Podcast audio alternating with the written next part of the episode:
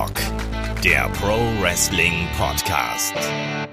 Ja, hallo und herzlich willkommen zu Headlock, dem Pro Wrestling Podcast, Ausgabe 279. Heute mit der Review auf NXT Takeover War Games. Mein Name ist Olaf Bleich, ich bin euer Host, das wisst ihr. Und bei mir ist heute Christian Dürre von Computech. Wunderschönen guten Tag. Wunderschönen guten Tag, Olaf. So, ja, wieder genesen, zumindest äh, so halbwegs bin ich wieder zurück am Mikrofon. Es ging leider mit der Survivor Series Preview wirklich nicht, aber dafür natürlich hier die Review und dann auch die Review zur Survivor Series gibt's natürlich dann ebenfalls mit mir und dem Ulrich wie geplant. Deswegen kleine Sorry, aber Tja, da hat mir irgendwie mein Verdauungstrakt ein bisschen äh, Streiche gespielt. Passiert. Ja, das brauchst du jetzt auch nicht weiter ausführen, ne? ich habe gedacht, darum soll es eigentlich ja hauptsächlich im Podcast gehen. Ist halt scheiße gelaufen, ne? Äh, oder andersrum, ich weiß es nicht. ähm, lassen wir das einfach mal so stehen, aber wir sind ja hier kein Krankheitspodcast oder sonst irgendwas, sondern hier geht's natürlich ums Wrestling und äh, ja, NXT Takeover Wargames äh, fand in der Nacht von Samstag auf Sonntag statt. Und ja, Chris, wie war deine, deine Vorfreude auf den Event? Wie sah es da bei dir aus? Die war riesig tatsächlich. Ich finde ähm, NXT in letzter Zeit wirklich großartig. Ich finde auch gerade seit äh, sie auf USA laufen, war keine ähm, nur mittelmäßige Show dabei oder sowas, sondern immer im Bereich gut bis super. Und ähm, ich finde die Fäden gut aufgebaut, die Charaktere machen mir Spaß. NXT ist irgendwie für mich so mein Wrestling tatsächlich. Und äh, obwohl AEW zweifellos ein echt gutes Produkt abliefert, äh, holt mich persönlich NXT viel mehr ab und äh, ich hätte einfach Bock und Wargames finde ich ja sowieso immer geil, das habe ich auch schon mal gesagt. Mhm. Von daher, äh, ja, ich habe es mir dann auch live angeguckt, weil ähm, ja, bevor ich irgendwie gespoilert werde über Twitter oder was auch immer, dachte ich mir, ja komm, Samstag auf Sonntag geht das mal ist ja auch eine angenehme Länge noch teils gewesen. Ne? Also es war ja dann, ich habe zwei Stunden 20, zwei Stunden 30 ging der Event, plus dann eben ähm, die anderthalb oder die halbe Stunde Pre-Show, die wir hier gehabt haben. Drei Stunden, das kann man sich äh, recht gemütlich angucken im Vergleich zu manch anderen Events. Ne? Obwohl ich muss sagen, äh, ich habe vor Takeover habe ich erstmal äh, die letzte NXT-Folge geschaut. Da war ich davor noch nicht zugekommen und danach dann noch äh, SmackDown. Okay. und dann hatte ich quasi irgendwie so zehn Minuten Puffer, bis dann Takeover anfing. Solide, also solider äh, Wrestling-Samstagabend, ja? Ja, kann man mal machen, ne?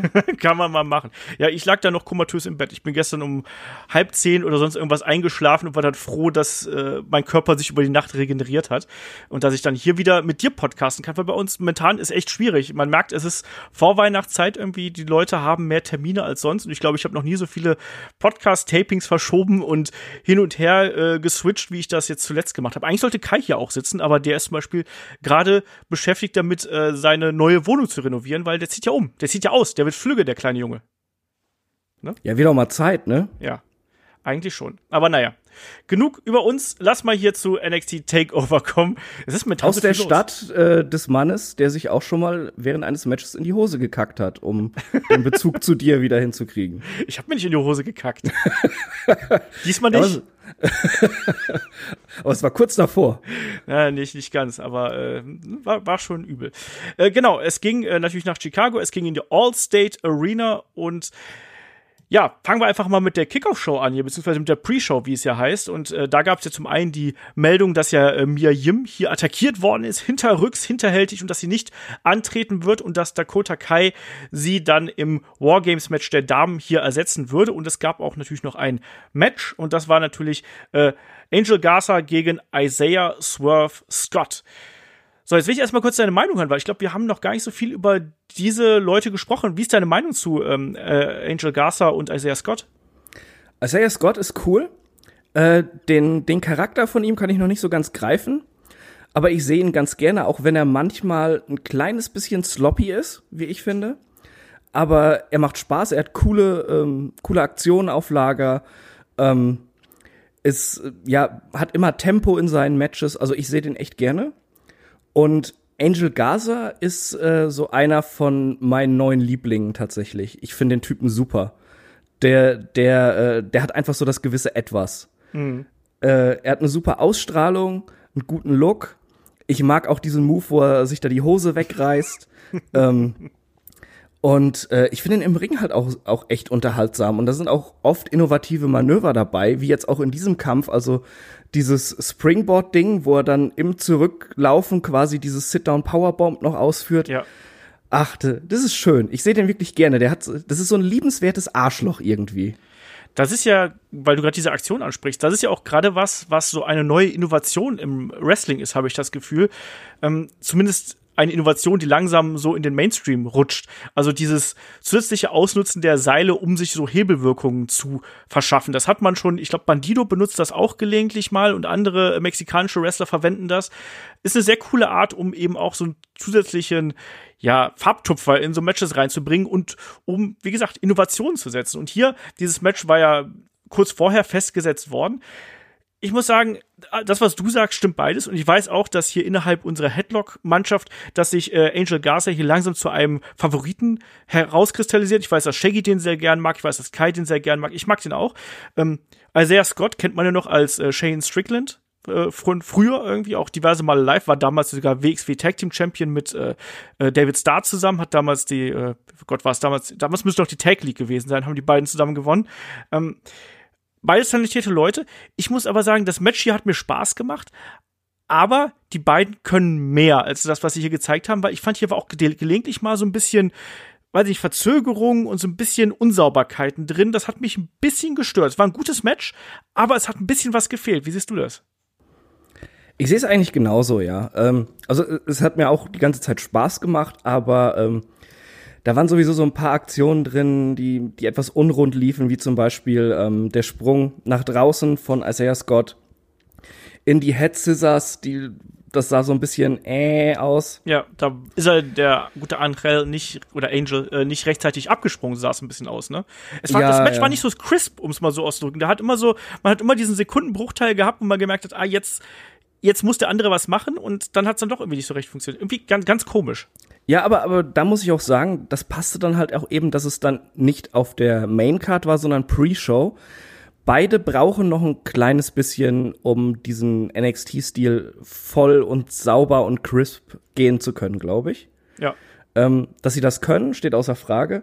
Aber ähm, das Performance Center, das bewirkt echt Wunder. Das sieht man ja immer wieder, wie die Leute besser werden. Auch in Adam Cole, ähm, der ja nun wirklich ordentliche Indie-Erfahrung hatte, ist über die Jahre bei NXT so viel besser geworden noch. Und äh, ohne jetzt irgendwie AEW dissen zu wollen, die haben ein paar Leute, wo ich mir öfters mal denke, denen würde es gut tun, wenn sie so ein Performance Center hätten. Also äh, Private Party zum Beispiel, die richtig geil sein können, aber die noch sehr grün und unsauber sind. Mhm. Ja, äh, bin ich komplett bei dir. Wir haben da schon ein paar Mal drüber gesprochen. Und ich, ich bin auch komplett bei dir. Gerade ein ähm, Isaiah Scott kann da extrem viel von profitieren. Das sind ganz oft so Kleinigkeiten und das sind ganz oft einfach Dinge, die Wrestler auch vielleicht einfach mal hier mal weglassen können. Ein bisschen weniger Bewegung, vielleicht manchmal auch ein bisschen größere Bewegungen stattdessen. Ähm, und dann vielleicht hier und da auch mal die ein oder andere spektakuläre Aktion anders zeigen, anders präsentieren, dann hätte das hier auch schon ganz, ganz anders ausgesehen. Deswegen, es war ein gutes Match, was die beiden hier ähm, gezeigt haben, aber es war in den Übergängen ein bisschen rau und ein bisschen roh, um es einfach mal so auszudrücken. Ähm, war natürlich für die beiden auch wahrscheinlich die größte Bühne, also auf jeden Fall, auf der ähm, Isaiah Scott ge gestanden hat. Bei äh, Angel Gaza weiß ich das nicht so ganz genau. Ähm, aber nichtsdestotrotz solides Match als Opener. Ich glaube auch für, die, für das Publikum in der Halle war das ordentlich. Und äh, am Ende gewinnt dann hier eben auch der gute Herr Garza mit dem äh, Wing Clipper. Auch ein interessanter Finishing-Move, wie ich finde, oder? Ja, äh, also, also die erste Mal, als ich den gesehen habe, dachte ich mir so, hä, das ist irgendwie nicht so geil, aber mittlerweile mag ich den sehr, sehr gerne. Der ist mir genauso ans Herz gewachsen äh, wie ich. Wie, äh, nein. Nichts kann mir so sehr ans Herz wachsen wie du. Oh, okay. Mein Olfi Polfi. ähm, ne, ist mir genauso ans Herz gewachsen wie äh, Angel Gaza selbst. Toller Typ. Irgendwie äh, netter Move, der halt anders aussieht. Und das ist ja schon mal was bei den ganzen Finishern. Das stimmt. Und anscheinend hat man auch bei NXT noch einiges mit ihm vor, weil wenn man äh, auf den YouTube-Kanal von äh, WWE geschaut hat, dann ist da kurze Zeit später nämlich ein Video aufgeploppt und da hat der gute Leo Rush, seines Zeichens ja aktueller Cruiserweight Champion, hat ja hier ähm, Angel Garza attackiert, einfach quasi in der Gorilla Position. Er, Angel Garza kam backstage und äh, Leo Rush hat ihm eine reingeknallt äh, von der Seite, so ganz, äh, ganz unverschämt, ähm, wurde dann ja von den Offiziellen weggeschickt. Steve Corino hat ihn äh, ermahnt mit den Worten, sowas kannst du hier nicht machen, so sinngemäß. Und äh, ich bin sehr gespannt, wie das jetzt hier weitergehen wird. Auf jeden Fall scheint sich da die nächste Fehde ja überdeutlich anzudeuten. Und dann lass mal hier zur Main Card kommen und wenig überraschend, ähm, natürlich erstmal das erste Wargames Match stand auf dem Plan und das war natürlich das Wargames Match der Frauen. Und bevor wir zum eigentlichen Match kommen, mir hat ja auch die Präsentation übrigens sehr gut gefallen. Auch wie man das mit dem Käfig gemacht hat, mit der Lasershow, mit dem äh, Herunterlassen dieses Käfigs, mit den Sirenen, was es dann gegeben hat. Ähm, wie hat dir das gefallen? Hat dir das Laune auf so ein Wargames-Ding gemacht? Ja, ja, ja, ja, ja. ich, ich, ich, hatte vorher ja eh schon unfassbar Bock auf Wargames und äh, wie das präsentiert wurde, das war schon geil. Also äh, da war ich auch auf einmal überhaupt nicht mehr müde. Ja, ähm, was mich übrigens hier ein bisschen verwirrt hat, also erstmal, um hier aufzuzählen, wer gegeneinander angetreten ist. Ne, wir hatten auf der einen Seite ja das Team Ripley mit Rhea Ripley, Tegan Knox, Dakota Kai und Candice LeRae und auf der anderen Seite das Team Basler mit Shayna Basler, Io Shirai, Bianca Belair und Kaylee Ray. Was mich hier aber zu Beginn also ich muss dazu sagen, ich habe heute Morgen geschaut, ich bin wirklich so aufgewacht, äh, noch ein bisschen schlaftrunken, hab's halt eingeschaltet und mich hat beim Entrance hier total kirre gemacht, dass die abwechselnd reingekommen sind ich war total verwirrt und wusste im ersten Moment gar nicht genau, wer hier irgendwie ähm, jetzt zu welchem Team gehört. Die haben sich ja dann diese Zellen da aufgestellt, quasi links und rechts. Das fand ich ein bisschen merkwürdig. Ist dir das auch aufgefallen oder war das nur mein schlaftrunkener Kopf, der da, äh, weiß ich, Spielchen getrieben hat? Ähm, ja, also ich, ich fand es jetzt nicht irgendwie störend, aber ich fand es seltsam. Also genau. ich, ich hätte auch eher gedacht, dass dann ein Team immer geschlossen rauskommt und sich da positioniert. Das äh, ja gut, war natürlich einfacher zu machen dann beim, beim anderen Wargames-Match mit der Undisputed Era, die halt nur äh, eine Gruppe sind und ein Theme haben. Aber ähm, ich glaube, es hätte mir auch ein bisschen besser gefallen, wenn das klassisch gelaufen wäre. Ja, es zeigt ja dann auch immer so ein bisschen die Teamzusammenhalt und irgendwo.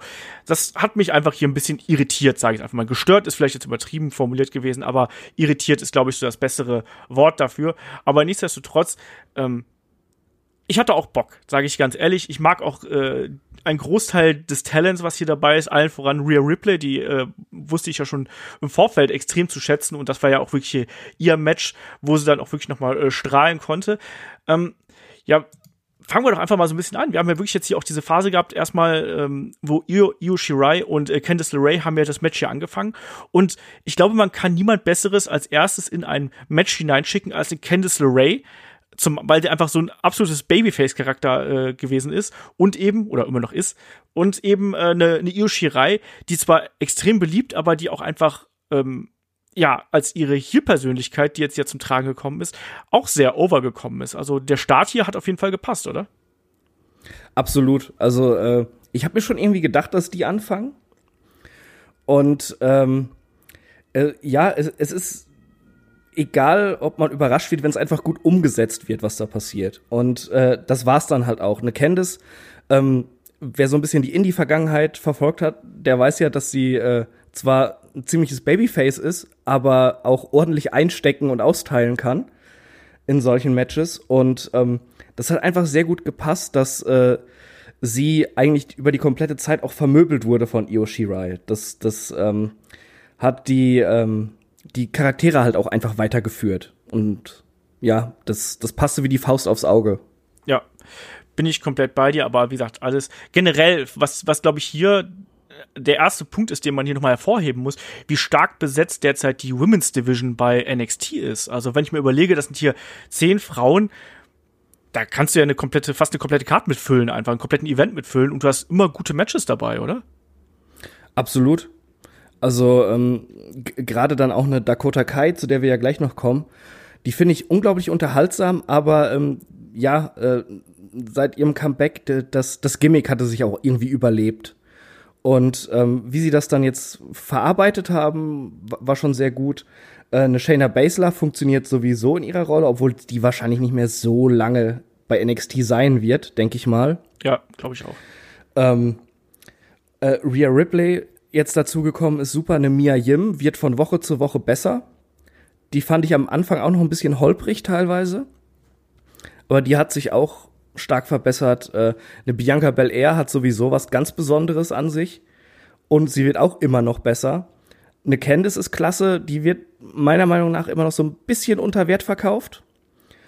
Ähm, ja, äh, Tegan Nox kann ich ehrlich gesagt nicht ganz so viel mit anfangen. Im Ring ganz gut, aber oh, ich, ich mag ihr Selling nicht. Das sind immer sehr komische Grimassen.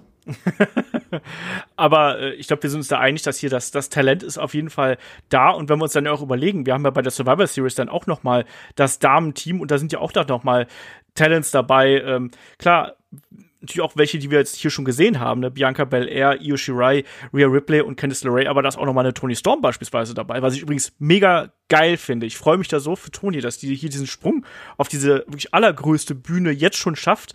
Das finde ich äh, total cool. Und lass mal zurück zum Match kommen. Also generell Damendivision bei NXT, ähm, bärenstark, um das hier abzuschließen.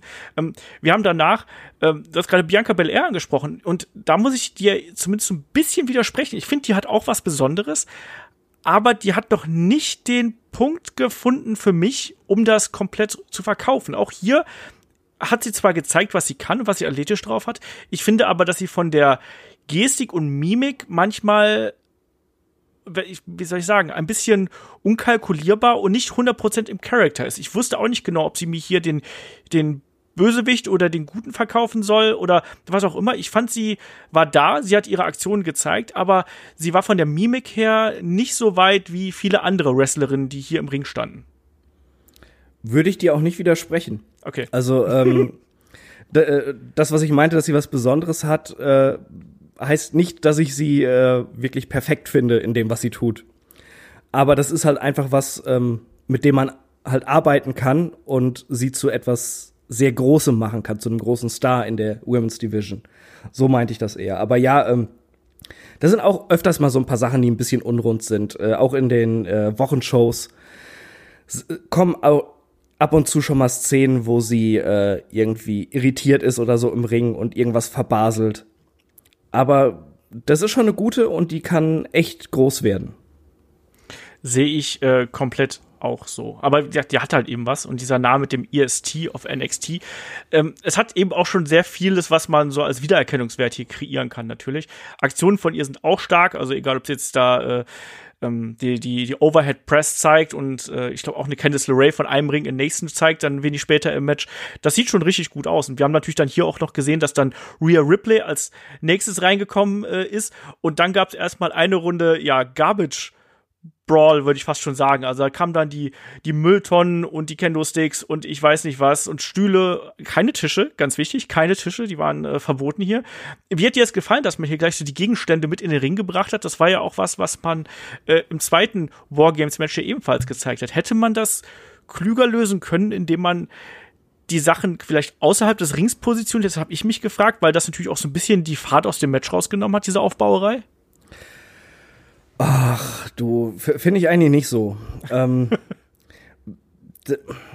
das Wargames-Match soll ja eh schon gefährlich äh, wirken mit diesen zwei Käfigen und den zwei Ringen. Und dass sie da drin erstmal über Minuten lang machen können, was sie wollen, bis dann überhaupt die Teams komplett sind. Wenn du da dann noch die Gegenstände außen rumlegen würdest, direkt, offensichtlich, dass, dass halt jeder das schon sieht, dann würdest du einmal so ein bisschen die Gefährlichkeit von der Wargames-Kammer allgemein wegnehmen und auch die Überraschung für die Fans. Mhm. Und deshalb, ähm, ich fand das überhaupt nicht schlimm, dass da okay. erstmal unter den Ring äh, gekrabbelt wurde, um das Zeug rauszuziehen. Denn ganz ehrlich, als Fan sitzt man doch da und denkt so, was zieht sie jetzt raus? Äh, oder, oder was holen sie jetzt? Sind es vielleicht Tische? Oder eine Leiter? Oder was auch immer, ne? Und das hat mir Spaß gemacht. Also da die, die ganzen Mülltonnen und die Kendo-Sticks und dann äh, direkt dieser Slam äh, mit Bianca Belair da durch die Tonne, das sah schon übel aus. Ja, ich finde auch, das ist mir bei der letzten NXT-Folge, ähm, ist mir das aufgefallen, wo äh, Nikki Cross mit diesem Mülltonnendeckel dazu geschlagen hat.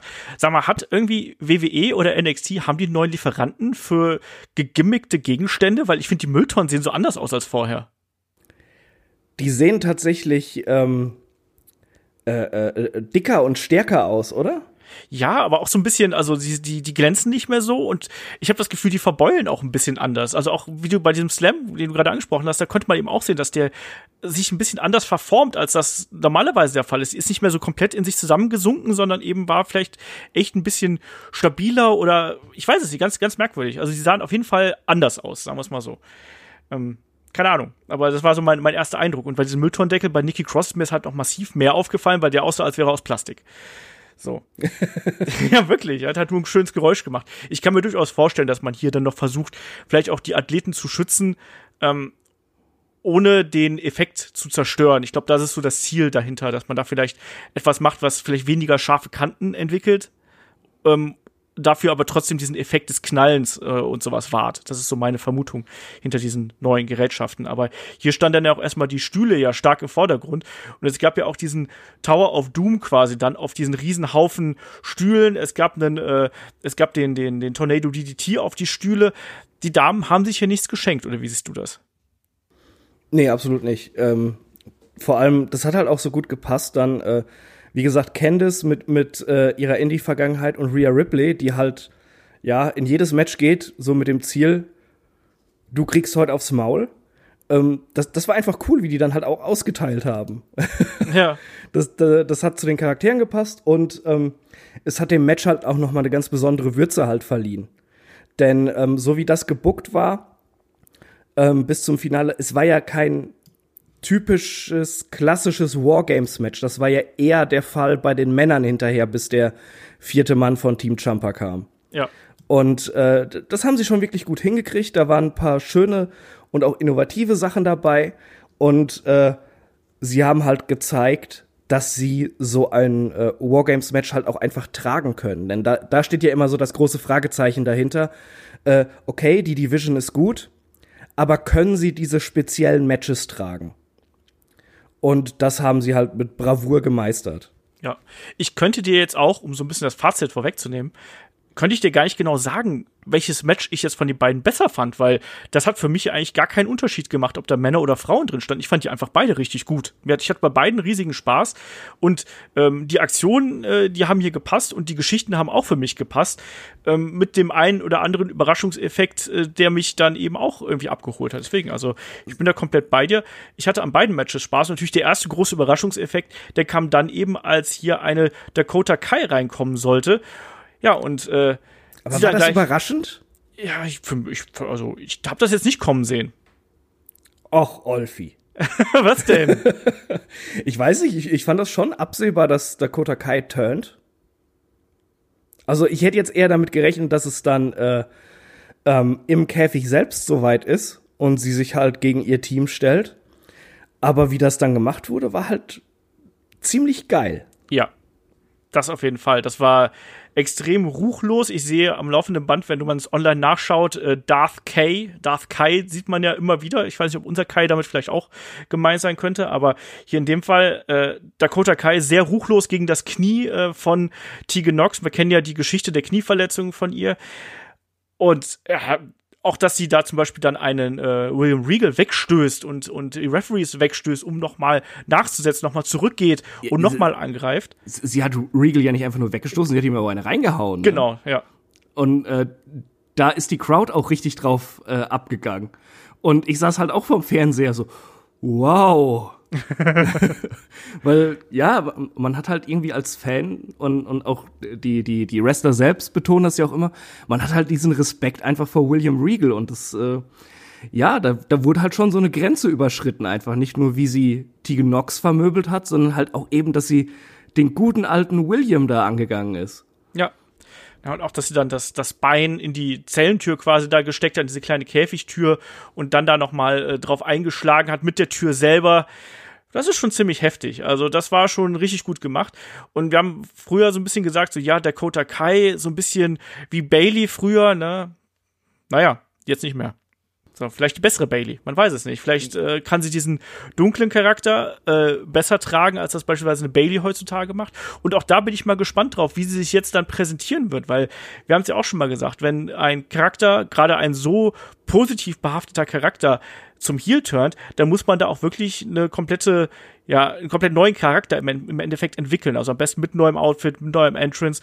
Ich hoffe, das passiert und bin dann da auf bin ich jeden mir Fall. sicher. Ja, Also, also der, der ganze Heel-Turn ist so durchdacht gewesen und so gut durchgeplant. Und äh, auch, auch einfach die Motivation für den Heel-Turn ist nicht einfach nur, oh ja, ich habe jetzt keine Lust mehr auf euch äh, oder ihr seid nicht gut genug. Das, äh, die Motivation ist ja vollkommen nachvollziehbar, dass sie äh, sauer auf die anderen ist und jetzt zeigt, dass sie auch anders kann. Und äh, das macht halt einen großen Heel-Turn aus. Und äh, dadurch wird dieser Moment, wie das dann abgelaufen ist, halt auch einfach noch größer. Also da ähm, äh, wirklich äh, Chapeau an die Booker von NXT. Das war richtig, richtig geil. Unterschreibe ich komplett so. Man hatte mich damit auch wirklich emotional am Wickel. Und wir haben natürlich dann auch eine äh, Shayna Baszler. Auch hier, das hat mich auch amüsiert, wenn man da mal geguckt hat, so nach, nach links rüber in den anderen Käfig, wo ja Shayna Baszler noch im, äh, stand und gewartet hat auf ihren Einsatz. Die hat sich ja da schief und scheckig gelacht über die Zerstörung von Tegan Nox, oder? Das war super. also ich war halt auch so ein bisschen geschockt, wie das halt auch abgelaufen ist, wie gesagt, mit dem Schlag gegen Regal und so. Aber ich musste halt auch lachen. Da siehst du halt einfach so, so diese, diese garstige Hexe mit diesem Mundschutz da, da noch im Mund, wo, wo du halt einfach keine Zähne siehst, sondern nur schwarz. Und sie lacht sich da kaputt. Das war echt cool einfach. Und auch ähm, so ihr ganzes Gehabe dann auf, auf der Ramp, als sie raus musste. Sie ist dann nicht zum Ring gerannt wie die anderen, sondern so mit den Schultern gezuckt, schon mal äh, so die Hände abgeklatscht, so nach dem Motto, ach ja, äh, das wird ja jetzt super easy, das zu gewinnen. das, das war ein ganz großer Charaktermoment halt auch für Shayna Baszler. Und ähm, umso passender war es dann halt auch, dass sie ähm, im Wargames-Match dann die Quittung bekommen hat. Denn äh, es zog sich ja auch durch, äh, durch die ganze Story mit Baszler durch, dass ähm, dass dieses Überhebliche und so, dass sich das immer ausgezahlt hat dann auch noch für sie, weil sie halt einfach so stark ist oder einfach die Unterstützung hat, die ihr dann den Sieg rettet und äh, dass sie dann da, wo sie sich schon so sicher fühlte, dann eben doch ähm, die Niederlage kassiert hat. Vor allem, es wurde nicht jemand anderes gepinnt, sie wurde gepinnt und das äh, ist sehr wichtig und sehr gut und äh, verspricht halt auch eine weitere schöne Story, denn äh, Ripley gegen Baszler muss halt einfach kommen und da wird's auch bei der Survivor Series krachen in dem Team. Ja. Und vor allem, äh, ich erwarte da auch den Titelwechsel. Ich glaube, dass man Shayna Baszler jetzt über kurz oder lang ins Main Roster schicken wird und dass Rhea Ripley quasi die neue Rolle der taffen Frau hier bei NXT übernehmen wird, weil das Absolut. verkörpert sie ja herausragend. Man muss generell mal sagen, das war Rias erstes Takeover, wenn ich mich jetzt nicht komplett täusche, und die hat hier geglänzt bis zum geht nicht mehr. Mit der Ausstrahlung, mit den Aktionen, mit der Persönlichkeit, mit der Mimik, mit allem. Die wirkte hier wie ein absoluter Star und das hat richtig Spaß gemacht, das zu sehen und das mitzuerleben, wie aus dem Talent von NXT UK. Ich finde, man hat immer gesehen, dass sie was Besonderes werden könnte, aber dass es jetzt soweit ist und die Frau ist ja noch super jung, die ist ja, glaube ich, Anfang 20, 22, 23, glaube ich, muss die sein oder sowas. Mhm. Da ist so viel Potenzial drin und hier, du hast gesagt, die ich hatte zu Beginn so ein bisschen Angst gehabt. Jetzt haben wir vier gegen zwei. Naja, da kann natürlich auch ein Team ganz schön doof aussehen, wenn die dann verlieren, ne? Aber man hat es hier trotzdem geschafft, eigentlich das so darzustellen, dass ähm, natürlich eine Rhea Ripley gegenüber einer Shayna Baszler auf der einen Seite überlegen ist, aber vor allem auch, dass das Team bestehend aus äh, Ripley und ähm, Candice LeRae, dass die eigentlich zwei Momente genutzt haben, um diesen, diesen Pinfall durchzukriegen und einfach nur den, den rechten Moment hier abgepasst haben. Das war auf der einen Seite natürlich dieser ähm, Moonsault vom Käfig, von den Io Rider gesetzt hat, womit sie nicht nur Candice LeRae, sondern eben auch, ähm, ich glaube, Bianca Belair ausgeschaltet hat. Und dann eben auf der anderen Seite ähm, diese Sache mit den Handschellen, wo sich ja dann eben eine ähm, eine äh, Candice LeRae, äh, Quatsch, eine Candice LeRae, eine Shayna Baszler so extrem sicher gewesen ist, dass sie das Ding hier gewinnt ähm, als sie die Rhea Ripley im Sleeper Hold gehabt hat und dann ja komplett ausgerastet ist, mehr oder weniger, als dann auf einmal der äh, diese Handstelle zugeklickert ist und so, oh nein, ich weiß nicht mehr, was ich tun soll. Und äh, Rhea Ripley auch noch geistesgegenwärtig genug gewesen ist, um dann eine ähm, Kaylee Ray hier mit der Mülltonne abzufertigen, was ich übrigens einen coolen Spot fand. Also wirklich, wo sich da umgedreht haben, pam, der einfach die Mülltonne ins Gesicht gedrückt hat und danach den, den Riptide gezeigt hat also man hat es hier clever genug gemacht, dass man quasi diesem unterlegenen Zweier-Duo diese Hope-Spots gegeben hat, ähm, ohne dass sie aber zu überlegen gewesen wären. Also weißt, weißt du, was ich damit ausdrücken möchte in meiner Ab Tirade hier? Ab, absolut. Äh, ich, ich fand auch, dass das hat gepasst und ähm, äh, ähm, es, es war alles glaubwürdig, wie das abgelaufen ist, weil das eben auch zu, zum Charakter pa passte von, von Ripley und, und Candice LeRae, dass sie halt auch trotzdem nicht aufgeben. Und äh, das war einfach super gebuckt. Da, da gibt's eigentlich nichts zu meckern. Das war wirklich richtig durchdacht und es wirkte nicht so, als wäre das zwei Tage vorher zusammengeschustert worden, sondern eher zwei Monate. Ja genau das. hat riesig äh, Spaß gemacht. Das war ein richtig, richtig äh, starkes Match, ein äh, sehr, sehr guter Opener. Und ich muss auch sagen, als ich die Handschellen gesehen habe, habe ich ja gedacht, so, oh nein, ich hasse ja immer Handschellen in Matches. Weil Handschellen, da geht in, ich sag mal, in acht von zehn Fällen geht irgendwas falsch. Dann braucht das zu lang, bis du die Handschelle angelegt hast. Dann fällt die Handschelle auseinander, weil sie schlecht gegimmickt ist. Dann gibt es irgendwelche anderen Probleme. Ich habe mal erlebt, wie bei äh, einem Match zwischen ähm, Axel Dieter Junior, Marcel Bartel und äh, Martis Girl, ähm, dass Martis Girl damals die Handschelle aus seiner Jackentasche rausholen wollte und der trug ja immer diesen, diesen Plüschmantel, ne? Und dann blieb diese verdammte Handschelle in dem Plüschmantel stecken die ganze Zeit und er hat da rumgefimmelt, bis er das Ding aus der, aus dem, aus der Tasche rausgeholt hat. Und du hast ja als Zuschauer gedacht, mal Leute, Jetzt nicht ernsthaft, oder? Der kriegt jetzt nicht wirklich die Handschelle da nicht aus seiner Tasche raus. ja, so, so, sowas ist peinlich dann. Aber ja, passiert halt, ne? Ja, ja, natürlich. Also es ist ja, gerade wenn solche Objekte da zum Einsatz kommen, genauso auch, dass sie die Handschellen nicht richtig Zug bekommen oder dass sie nicht richtig zu sind, wenn sie dann geschlossen sind, sodass dann wieder aufgehen. Gibt's alles. Hier hat das alles hervorragend funktioniert. Es hat in diese Geschichte reingepasst, auch dass eine Rhea Ripley damit natürlich demonstriert, hey, du, ich, ich will die Konfrontation mit dir. Ich bin stark genug, ich kette mich mit dir zusammen und ich mach dich einfach fertig. Und das hat sie ja dann auch gemacht. Riptide auf die Stühle, Ende aus vorbei. Ähm, Team Ripley gewinnt das Ding hier und Rhea Ripley ist hier ein Star, äh, der hier aus diesem Match hervorgegangen ist. Und alle anderen Frauen eben auch eigentlich, weil die ein super Standing gehabt haben. Dakota Kai geht gestärkt daraus hervor mit einer neuen Fehde. Also, da hat man nichts falsch gemacht in meinen Augen. Nee, absolut. Ich fand auch, ähm, war doch in dem Match die, die, die Poison Runner von Candice, ne? Genau, ja, ja. Ja, die, die fand ich auch super, dass sie ihr auch noch einen großen äh, Spot gegeben haben. Äh, ja, äh, ich, ich hoffe, dass sie dann halt auch wo Ripley jetzt ganz klar ins Title Picture gehen wird, dass sie auch äh, Candice ein bisschen, bisschen stärker in den Shows noch präsentieren.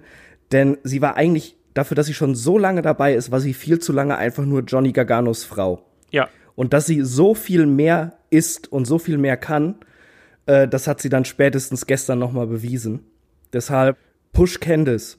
Ja, bin ich auch komplett bei dir. Aber wie gesagt, es ist natürlich auch so, dass wir inzwischen eine sehr vollgestopfte äh, NXT-Damendivision haben. Das wird auch schwieriger werden, sich da so den Top-Spot äh, zu angeln, um es mal so auszudrücken. Also bin auf jeden Fall sehr neugierig, wie das darauf hinausläuft. Und der Opener hier hat äh, gepasst, mit einem großen Ausrufezeichen hintergepasst.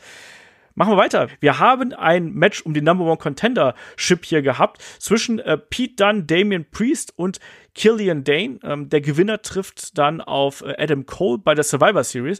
Was sagst du eigentlich dazu, dass man jetzt hier so ein NXT Title Match bei der Survivor Series mit einbaut? Ja, es ist ein bisschen seltsam, äh, äh, aber ich find's gut. Also ähm, sie, sie wollen halt der Undisputed Era auch so ein Showcase geben. Äh, Roddy hat sein Match. Das Tag Team Match ist da mit, mit Kyle O'Reilly und Bobby Fish. Und es wäre auch seltsam, wenn Adam Cole nicht irgendwie mitspielen dürfte. Und sie haben halt sehr, sehr großes Vertrauen in die Undisputed Era, auch vollkommen zu Recht. Die sind großartig. Ähm, und ja, ähm, ich, ich glaube, das könnte aber auch ein Showstealer werden. Warum nicht? Also ich gucke mir gerne Adam Cole gegen Pete Dunne an. ja, äh, wer ja, nicht? Natürlich.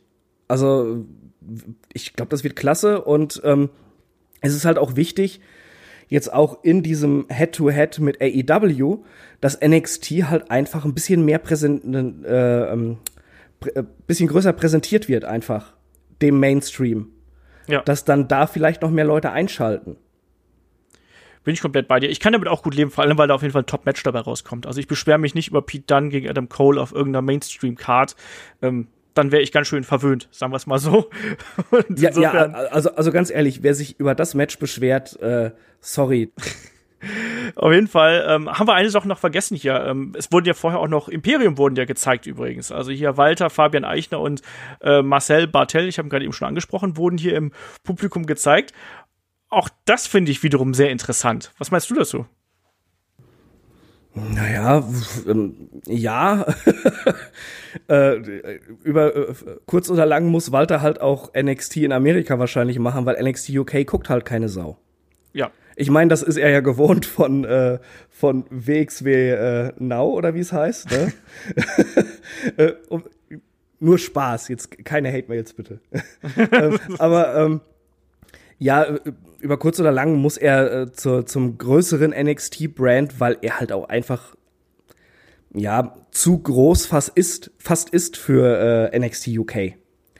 Ähm, dass sie ihn da zeigen, cool. Ich hoffe, dass er auch irgendwie bei der Survivor Series einen kleinen Auftritt hat mit Imperium. Aber sonst, ja, man soll jetzt auch nicht zu viel reininterpretieren. Äh, außerdem habe ich das verpasst, weil ich da schnell rauchen war. Ach so, okay. naja, kommen wir, kommen wir hier zum Match. Äh, Pete Dunne gegen Damian Priest gegen Killian Dane. 20 Minuten ging für mich gefühlt einen kleinen Ticken zu lang, aber man hat es hier, finde ich, ganz gut geschafft. Ähm, Boah, das habe ich jetzt schon so oft gehört. Nein. Ja, tut mir leid, doch. ich weiß ja, du bist der Pete Dunn Fanboy Nummer eins hier aus der Runde, und, aber trotzdem, äh, ich freue mich dafür, dass er hier so ein Showcase bekommen hat und dass er sich hier präsentieren darf und dass er bei der Survivor Series auf Adam Cole trifft. Aber ich hatte hier so ein paar Längen im Match. Ich habe ein bisschen gemerkt, dass die mich ein bisschen verloren haben. Und gerade in der Finish-Phase hätte ich mir hier ein bisschen mehr Zug gewünscht einfach. Das hat mir ein bisschen gefehlt. Kann ich nachvollziehen, ich sehe es aber anders.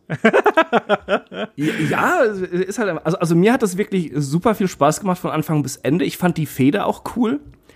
Äh, und ich finde halt alle drei Leute auch ziemlich klasse. Äh, Killian Dane finde ich gut, dass sie wieder was aus ihm machen wollen, denn Sanity ist ja auch grandios gefloppt und auch da hatte er ja schon nicht so viel, äh, so viele Showcases. Damian Priest funktioniert hervorragend bei NXT. Ja, ich mag, wundert mich übrigens auch, ja, Entschuldigung. Ich ja. mag das Gimmick, ich mag sein Auftreten, ich äh, mag seine äh, In-Ring-Fähigkeiten. Ähm, hätte ich jetzt von Punishment Martinez auch nicht gedacht, dass der so klickt direkt in NXT. Ja. Aber fantastisch und auch die, die beiden TV-Matches gegen Pete Dunn, die haben eine wunderbare Chemie miteinander. Ähm, und ja, ich, ich hatte Bock auf das Match und dass dann halt noch ein bisschen mehr Zunder drin war durch äh, den Number One Contender Spot, fand ich auch cool.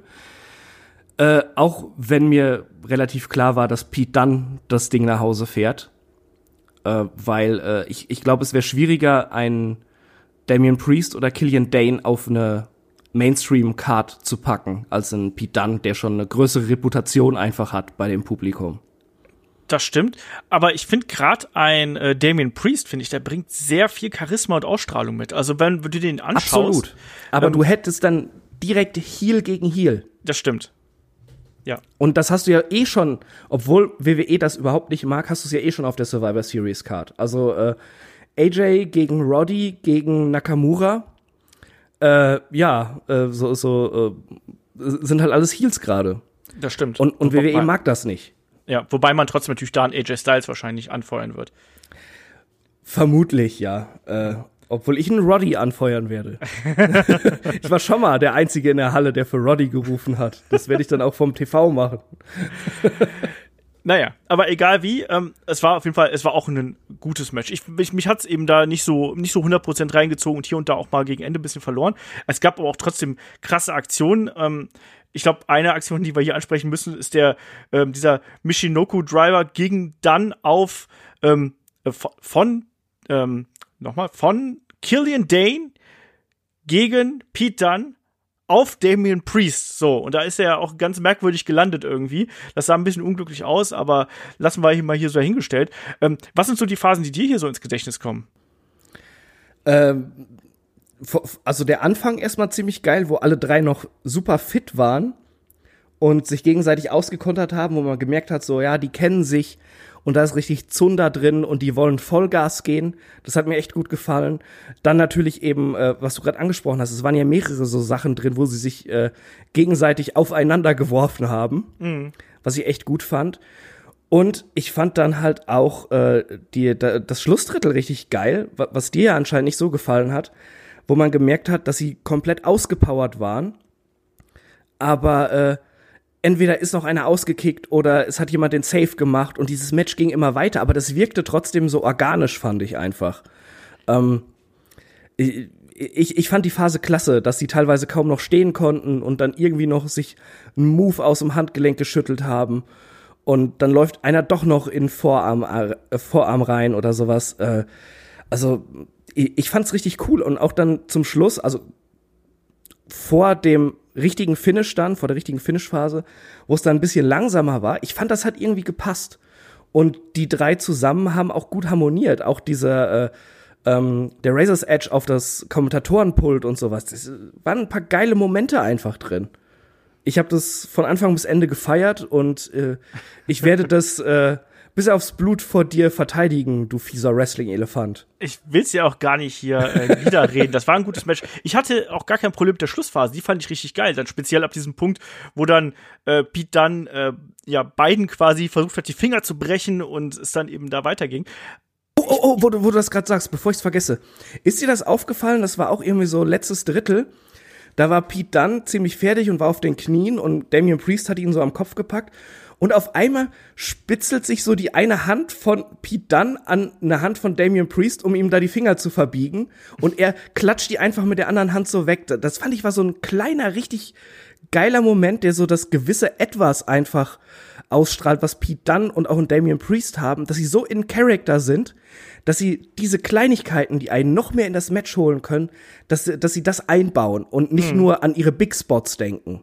Ja, habe ich tatsächlich nicht bemerkt, aber ich vertraue dir dann mal, dass das auch wirklich so passiert ist. Nee, aber natürlich, das sind die kleinen Momente, die einem dann auffallen und dann holt es einen auch wieder noch mal ein bisschen mehr ab, um es mal so auszudrücken. Ne? Also ich kann da auch gar nichts zu sagen. Ich fand, das war auch ein gutes Match. So, so ist es nur nicht. Aber ich finde, zwei, drei Minuten weniger, dann hätte es mich vielleicht noch ein bisschen mehr abholen können, weil es ist ja letztlich auch so, wir haben hier nur drei, äh, vier Matches auf der Card gehabt. Ähm, da musste man schon ordentlich auch Zeit füllen und manchmal ist ja auch ein bisschen weniger mehr, egal wie. Also das war, das war ein gut geführtes Match. Ich fand trotzdem das bisschen, bisschen mehr ne, ein bisschen kürzer hätte ja gut gepasst. Aber was ich noch ansprechen möchte, ist die Sache, die hast du gerade so ein bisschen ähm, angeschnitten, ähm, dass hier ganz oft quasi alle drei zusammengearbeitet haben. Das mochte ich auch sehr gern, dass wir nicht diese typischen Three-Way-Phasen gehabt haben, wo halt einer müde aus dem Ring gefallen ist und die beiden anderen bestreiten quasi ein Singles-Match. Also wir hatten sehr oft längere Phasen, wo die drei eben äh, in irgendeiner Art und Weise miteinander, gegeneinander interagiert haben, sogar teilweise Zweckbündnisse kurzzeitig gehabt haben. Und das fand ich, hat dieses Match auch sehr, sehr anders gemacht und hat dem eben auch einen anderen Fluss gegeben. Das mochte ich sehr. Auch sehr glaubwürdig einfach, ja. wie die Charaktere über die Wochen aufgebaut wurden. Und äh, ja, also wie, wie gesagt, ich kann nachvollziehen, dass es dir ein, ein Ticken zu lang war. Habe ich jetzt schon öfters gehört.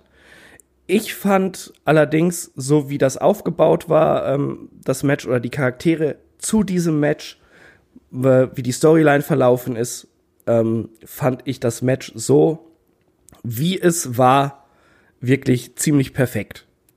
Ich fand, es hat für mich so ein bisschen dieses typische Indie-Problem gehabt, eben, dass man nicht den perfekten Zeitpunkt gefunden hat, um hier in die Schlussphase zu gehen, sondern komm, noch ein Nearfall und noch ein Nearfall und noch ein Nearfall und irgendwann war ich dann drüber, dass ich nicht mehr geglaubt habe, dass das Ding überhaupt noch irgendwann mal endet. Ja, ja, das wie gesagt, kann, kann, ich verstehen. Ich fand dazu hat's einfach gepasst. Also äh, normalerweise bin ich bei sowas auch schon mal schneller genervt, aber hier ähm, ich war voll drin in diesem Match irgendwie.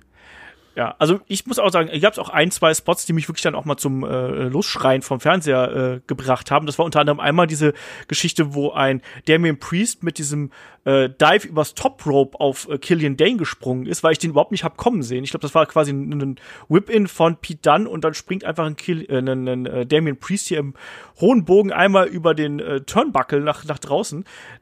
Fand ich total geil. Wie hat dir das Finish hier gefallen mit diesem äh, ja, Moment, wo dann quasi ein, ein Pete dann ja auch wirklich so ein bisschen nicht der Klügere gewesen ist, aber er hätte schon den Moment hier auch ausgenutzt.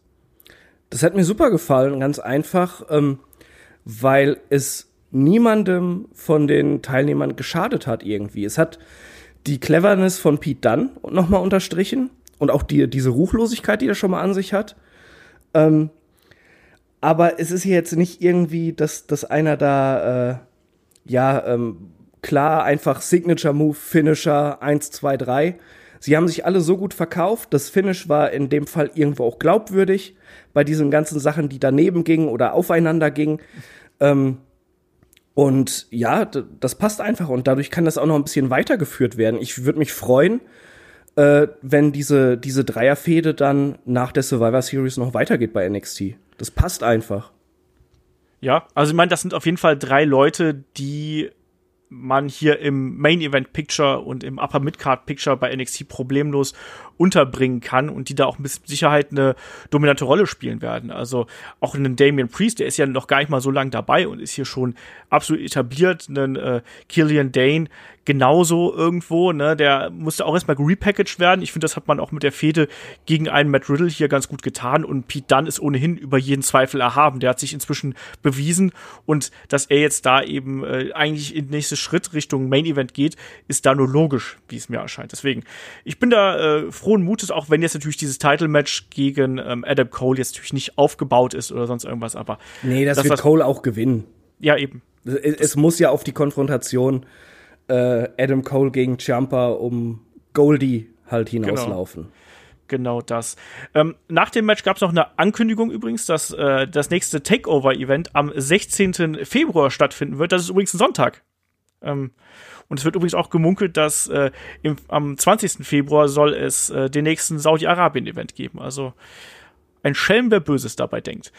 Ähm, dann gab es das Match zwischen äh, Finn Bella und Matt Riddle. War ja ein bisschen improvisiert durch die Verletzung von äh, Johnny Gargano, dass hier dann ein Matt Riddle quasi eingesprungen ist. Deswegen ist wohl ursprünglich ja geplant, dass es Finn Bella gegen äh, Gargano wird. Ähm, bei dem Match hatte ich meine Probleme, muss ich ehrlich sagen. Ähm, ich auch. Okay, dann sind wir uns ja wenigstens einig. Das war kein schlechtes Match, aber ich war ein bisschen von einem äh, Finn Bella überrascht, dass er hier eigentlich das war eigentlich so einmal den, den Bellerstiefel runtergezogen und das hat mich ein bisschen enttäuscht. Ja, zumindest im ersten Drittel fand ich. Hinterher ging es, wo, wo dann, äh, wo, wo es ausgeglichener wurde. Aber das erste Drittel fand ich auch nicht so geil. Sowieso, ähm, ich hatte persönlich ein paar Probleme ins Match reinzukommen, weil es halt eben so konstruiert wirkt einfach. Mhm. Ähm, die, die Heat ist halt zwischen Gargano und, äh, äh, und Bella und nicht wirklich Riddle und Baylor. Das war dann halt so, so, so kurz vorher noch schnell irgendwie äh, dahin geklatscht. Mussten sie ja auch, ist ja auch jetzt kein schlechter Ersatz gewesen, absolut nicht. Ähm, aber es fehlte einfach irgendwie was. Es war nicht so richtig aufgebaut und Matt Riddle hätte eigentlich auch eher in das Wargames-Match gepasst. Es war ein bisschen doof, dass er seinen Wargames-Spot aufgibt, um dann Bella hinterher zu gehen. Ein bisschen unrund einfach. Dadurch war die Spannung ein bisschen raus und wenn man ehrlich ist, man wusste ja, Finn Bella wird dieses Match gewinnen. Das können sie nicht machen, dass er jetzt neu da ist, mit einem neuen Charakter, neue Ausrichtung und er verliert direkt das erste Match bei einem Takeover. Ja. Da, und dadurch, wo der, wo der Anfang so ein bisschen langsam war, äh, und äh, Dominanz von Finn Bella und ja auch, auch viele Standardphasen dann immer wieder im Match. Da hat es mich immer so ein bisschen rausgerissen, aber ich fand, ähm, äh, am zweiten Drittel wurde es besser, weil es ausgeglichener und schneller wurde und das, äh, das letzte Drittel war dann auch ziemlich stark. Also war ein gutes Match das stimmt, also es, das stimmt auf jeden Fall. Also zum Schluss hin hat das Match hier nochmal Fahrt aufgenommen und ist besser geworden. Ich muss aber sagen, mich hat hier gleich zu Beginn was gestört. Das ist einfach die Tatsache, dass ein Finn Bella hier einfach wie der gute Finn Bella immer wieder auftaucht und seinen, seinen Entrance komplett so runterspult, wie er es sonst auch macht. Und das stört mich, weil na, er ist hm. doch jetzt ein anderer. Warum? Ja, hast schon recht. Ne? Also warum? Das, das kann ich halt überhaupt nicht nachvollziehen. Vor, vor, allem, sie sagen ja auch immer, er, er ist, äh, oder, oder er sagt selbst, äh, er ist der Prinz und er wird, äh, ja, äh, wird so eine Grenze überschreiten, die er als Finn Bella nicht überschritten hat, bla bla. Genau. Dann, ja, stimmt, dann fehlt irgendwie was. Ja, und auch die, seine, seine, seine, seine Kampfart hat mich hier ein bisschen gestört. Also mir hätte er viel mehr Aggression und Wut und Zorn oder was auch immer äh, hätte es hier sein müssen. Klar, man hat gemerkt, dass er vielleicht mehr hier mehr oder weniger auf seinen Gegner mal eintritt, vielleicht ein bisschen mehr schlägt, aber mir fehlt einfach ein bisschen die Intensität hier. Und das ist wirklich bei einem Finn Bella natürlich schon äh, meckern auf hohem Niveau, weil der bringt das eigentlich mit, aber ich habe diesen neuen Charakter hier nicht gespürt, sondern für mich war es einfach ein weiteres Finn Bella Match und das ist auch hier wieder meckern auf hohem Niveau, aber irgendwas hat mir da gefehlt. Und klar, gegen Ende wurde es dann besser und die Aktionen waren auch alle gut und sauber und das hat Spaß gemacht und ähm, da, da beklage ich mich auch gar nicht drüber. Äh, aber ich habe auch echt ein bisschen gebraucht, um hier ins Match reinzukommen. Ich, ich stimme dir dazu. Also, aber da müsste man dann auch irgendwie die Frage stellen: So gerne ich Finn Bella im Ring sehe, ist er dann vielleicht einfach äh, nicht der richtige für ein Mainstream-Produkt? Weil er charakterlich und charismatechnisch das nicht rüberbringen kann. Keine Ahnung, vielleicht müsste da auch jemand Backstage sein, der ihm sagt, hey, kämpf mal so. Dafür sind ja auch Agents da zum Beispiel. Oder, oder ein Manager, der vielleicht irgendwie noch was rüberbringt. Ganz ehrlich, so am Mikro ist das meistens ziemlich flach, was er da so von sich gibt. Es geht so, ich fand die Promos, die er dann gehalten hat und auch das Interview bei Backstage fand ich gar nicht schlecht. Aber das, das war okay. Ja?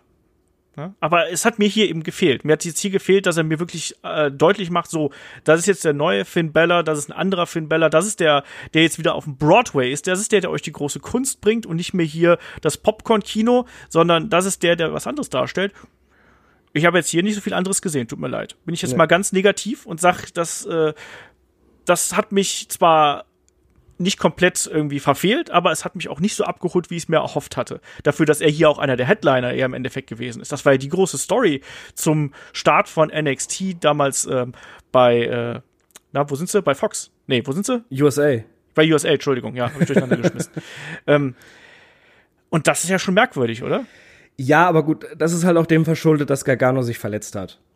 Das, das wäre besser aufgebaut gewesen, wenn Gargano fit gewesen wäre. Da gehe ich wirklich von aus. Dann ja. wäre man auch emotional involvierter gewesen. Aber lass es doch nicht nur darauf eindreschen, sondern auch einfach nochmal betonen, was Matt Riddle einfach für eine coole Sau ist.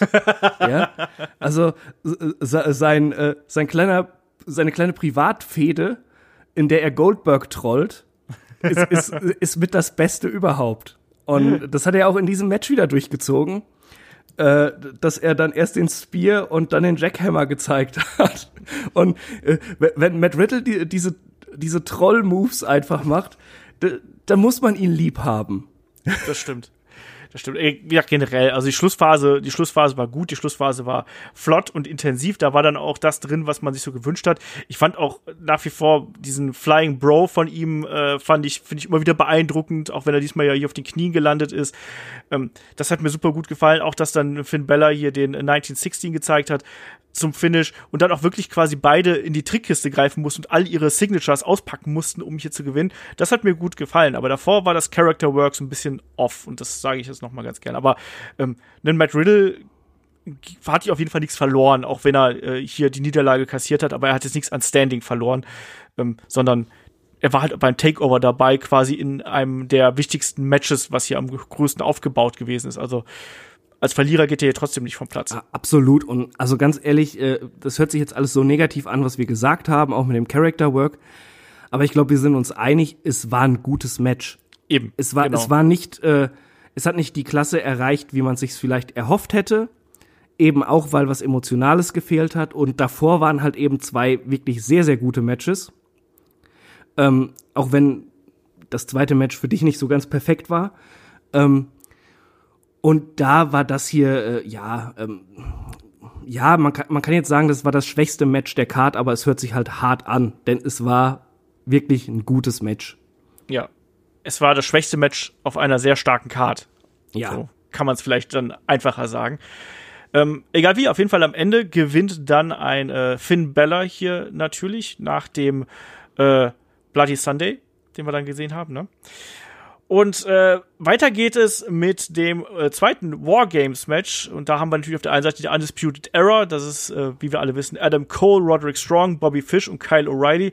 Und die treten an gegen äh, Tommaso Ciampa, Keith Lee, äh, Dominic Dijakovic. Ich kann mir diesen, dieser Name. Dijakovic. Der, der Jakovic. Der geht mir so schwer über die Lippen. Es tut mir leid. ja, der bleibt auf Ewigkeiten, schlimm. bleibt der Donovan Dijak für mich. Aber Dominic Dijakovic ist finde ich ganz furchtbar. Das geht doch gar nicht. Ähm, und ein Mystery Partner auf jeden Fall. So. Ja, aber ähm, wenn er Main Roster ist, äh, wird er wahrscheinlich sowieso einfach nur noch Dominik heißen. schwierig, da kollidiert er mit dem Sohn von Rey Mysterio. Stimmt. Ja. Hm. Aber der wird dann wahrscheinlich einfach Rey Mysterio Jr. Ja. Und dann nach Oder zwei Jahren nur noch Junior. und, und, und dann ein halbes Jahr später Shorty Junior. Shorty J. jo, also, ähm, fangen wir hier mal an. Erstmal mochte ich sehr, dass ein Tommaso Ciampa hier wieder mit äh, der Maske aufgetreten ist. Die kannte man schon früher von ihm. Diesmal war sie vergoldet und er trug Warpaint. Ähm, fand ich cool ähm, den Auftritt hier von äh, Tommaso Trumper und dann auch dieses große Ausrufezeichen, was er gleich gesetzt hat, dass er sofort in den Ring gegangen ist und quasi als äh, ja Captain hier auch der Anführer der Truppe gewesen ist und sofort Verantwortung übernimmt. No? Und naja, Adam Cole hat sich erstmal zurückgehalten und stattdessen war es dann wieder das Workhorse Roderick Strong, was sich hier äh, dem guten Tommaso Ciampa entgegengestellt hat. Wie hat dir der Start gefallen? Super. ja, äh, kann, man nichts anderes zu sagen. Das hat halt alles irgendwie gepasst. Ähm, einmal einfach äh, von den Charakteren her, dass ein, ein Jumper äh, halt wirklich auf Kriegspfad ist und sofort in den Käfig geht, passt absolut zu dem Charakter, den er verkörpert. Dass Roddy, der ja immer, äh, obwohl er North American Champion ist, sich trotzdem noch so ein bisschen anbiedern will bei Adam Cole, dann sagt, er macht das und eben auch als Workhorse mittlerweile bekannt ist, da reingeht Finde ich super. Sowieso, ein Roderick Strong hat sich äh, in der Undisputed Era so unglaublich gut entwickelt, auch was äh, das Charisma angeht.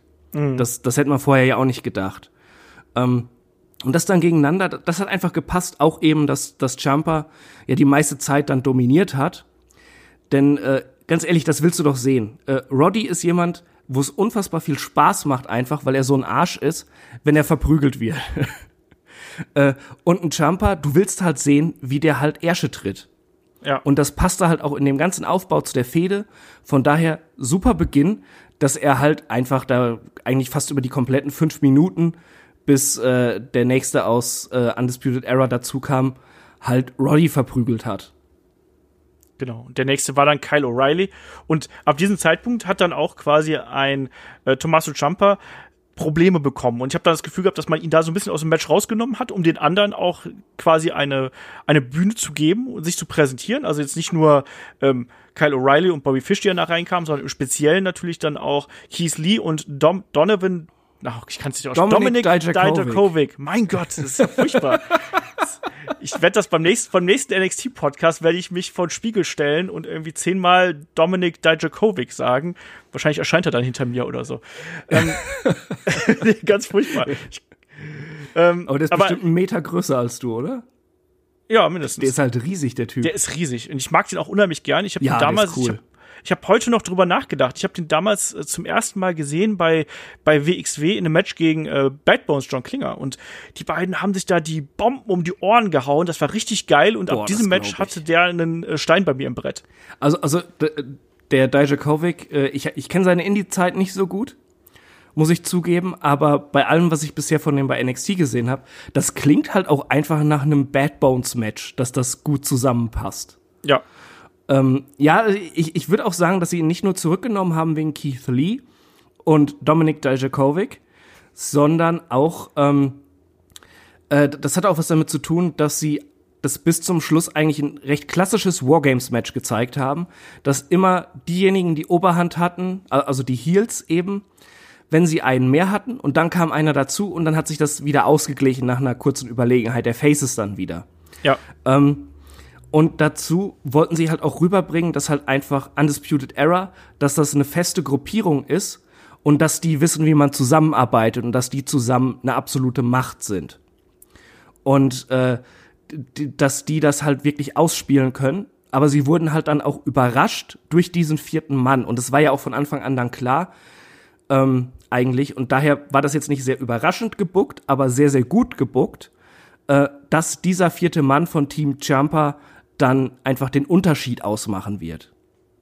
Ja, das auf jeden Fall. Und ich habe das genauso interpretiert wie du auch. Also hier eine Undisputed Era hat vor allem dann immer funktioniert, wenn sie im Team zusammengearbeitet haben, während die andere Gruppierung, nenne ich jetzt einfach mal, die haben eben vor allem durch diese individuelle Klasse, die sie vielleicht mitbringen, ähm, sei es jetzt körperliche Dominanz oder eben ähm, ja einfach pure Überlegenheit, wie dann beim Tommaso Ciampa und dann eben Kampfgeist oder was auch immer, ähm, dass ne, so, sobald eben das Teamplay ins Spiel gekommen ist und die Überlegenheit oder zahlmäßige Überlegenheit, da hatte dann die Undisputed Era eben ihren Vorteil. Das hat man diverse Male gesehen und das ist eigentlich auch sehr clever, weil auch das war ja genau der Punkt, ähm, der, das hat man schon in den vergangenen Wargames-Matches immer wieder benutzt, ähm, um hier so äh, die Undisputed Era aufzubauen.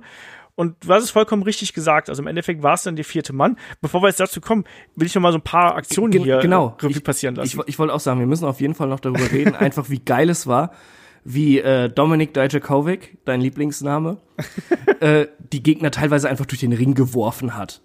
Das, äh, das war einfach so, so wuchtig und so gut und einfach die ganzen Power Moves von dem sehen unglaublich gefährlich und spektakulär aus. Und dazu halt auch Keith Lee, der Typ ist halt eine geile Sau.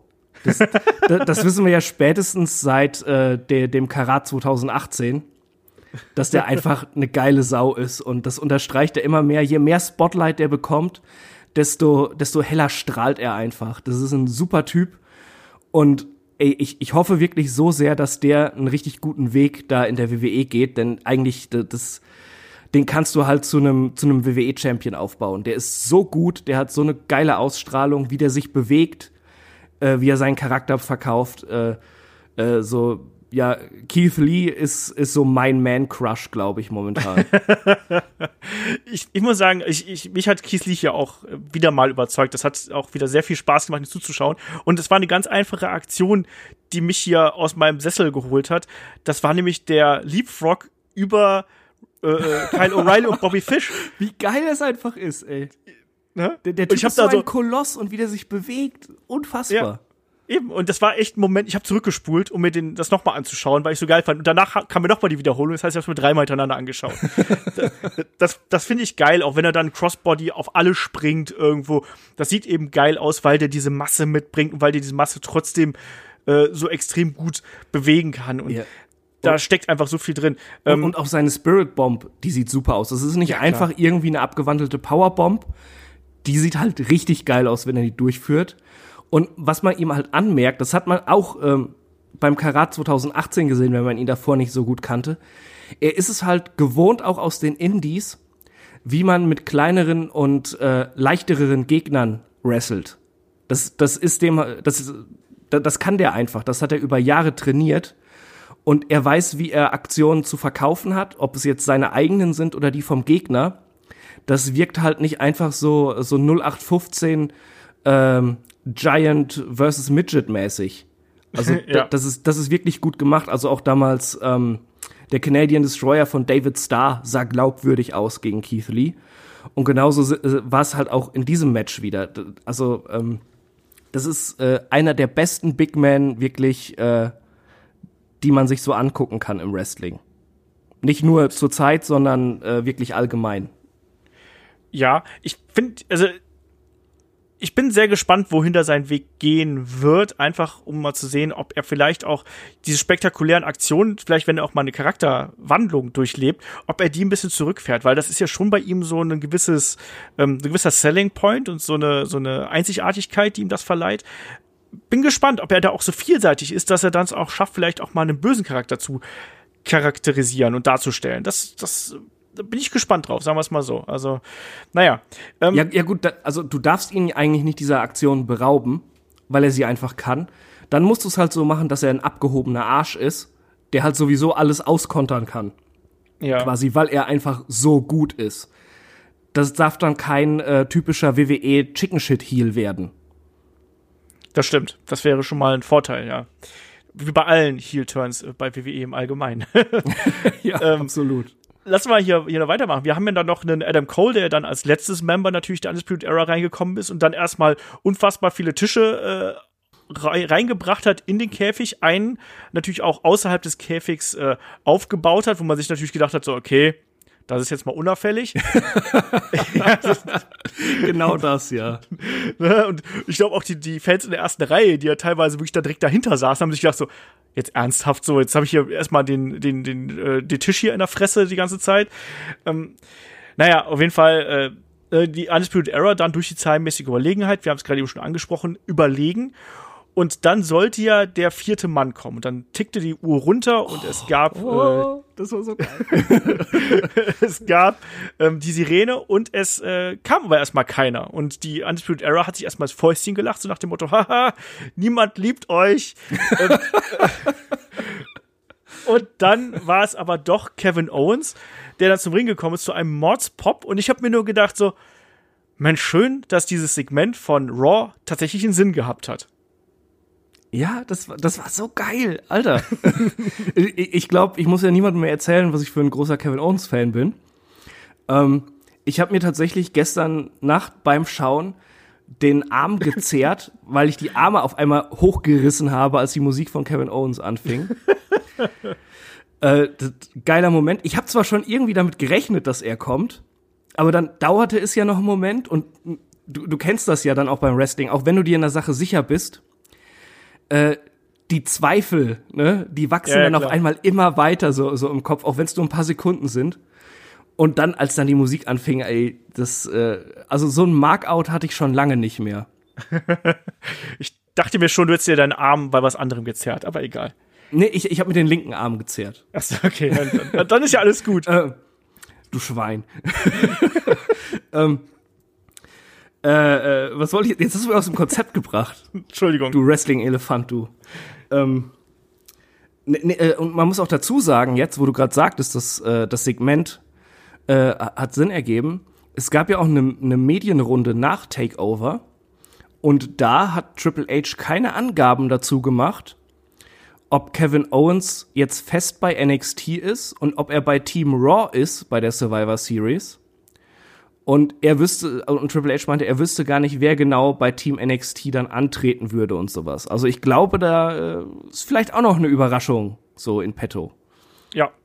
Also man hat hier ne, die Storylines schon ganz gut miteinander verwoben. Bei aller Kritik, die es ja auch gerade an der Survivor Series gibt, so von wegen, ja, irgendwie gewinnt ja dann doch irgendwie jedes Team nur die goldene Ananas, wenn sie dann hier gewinnen. Aber trotzdem ist es schon irgendwie so ganz interessant, dass man jetzt auch gerade bei NXT noch mal so diese Fäden zieht und da so ein bisschen auch mit Realität und K-Fape und so ein bisschen spielt. Und das mag ich eigentlich ganz gern. Insofern beschwere ich mich da aktuell nicht. Nee, ich habe da, ich, ich hab da Spaß dran. Ich bin so, so heiß auf die Survivor Series wie schon lange nicht mehr. Ja, ich habe also. wirklich Bock drauf. Ich glaube, äh, dass da auch ein paar Sachen drin sein werden, die nicht so geil sind. Ich finde zum Beispiel Team SmackDown ziemlich lahm.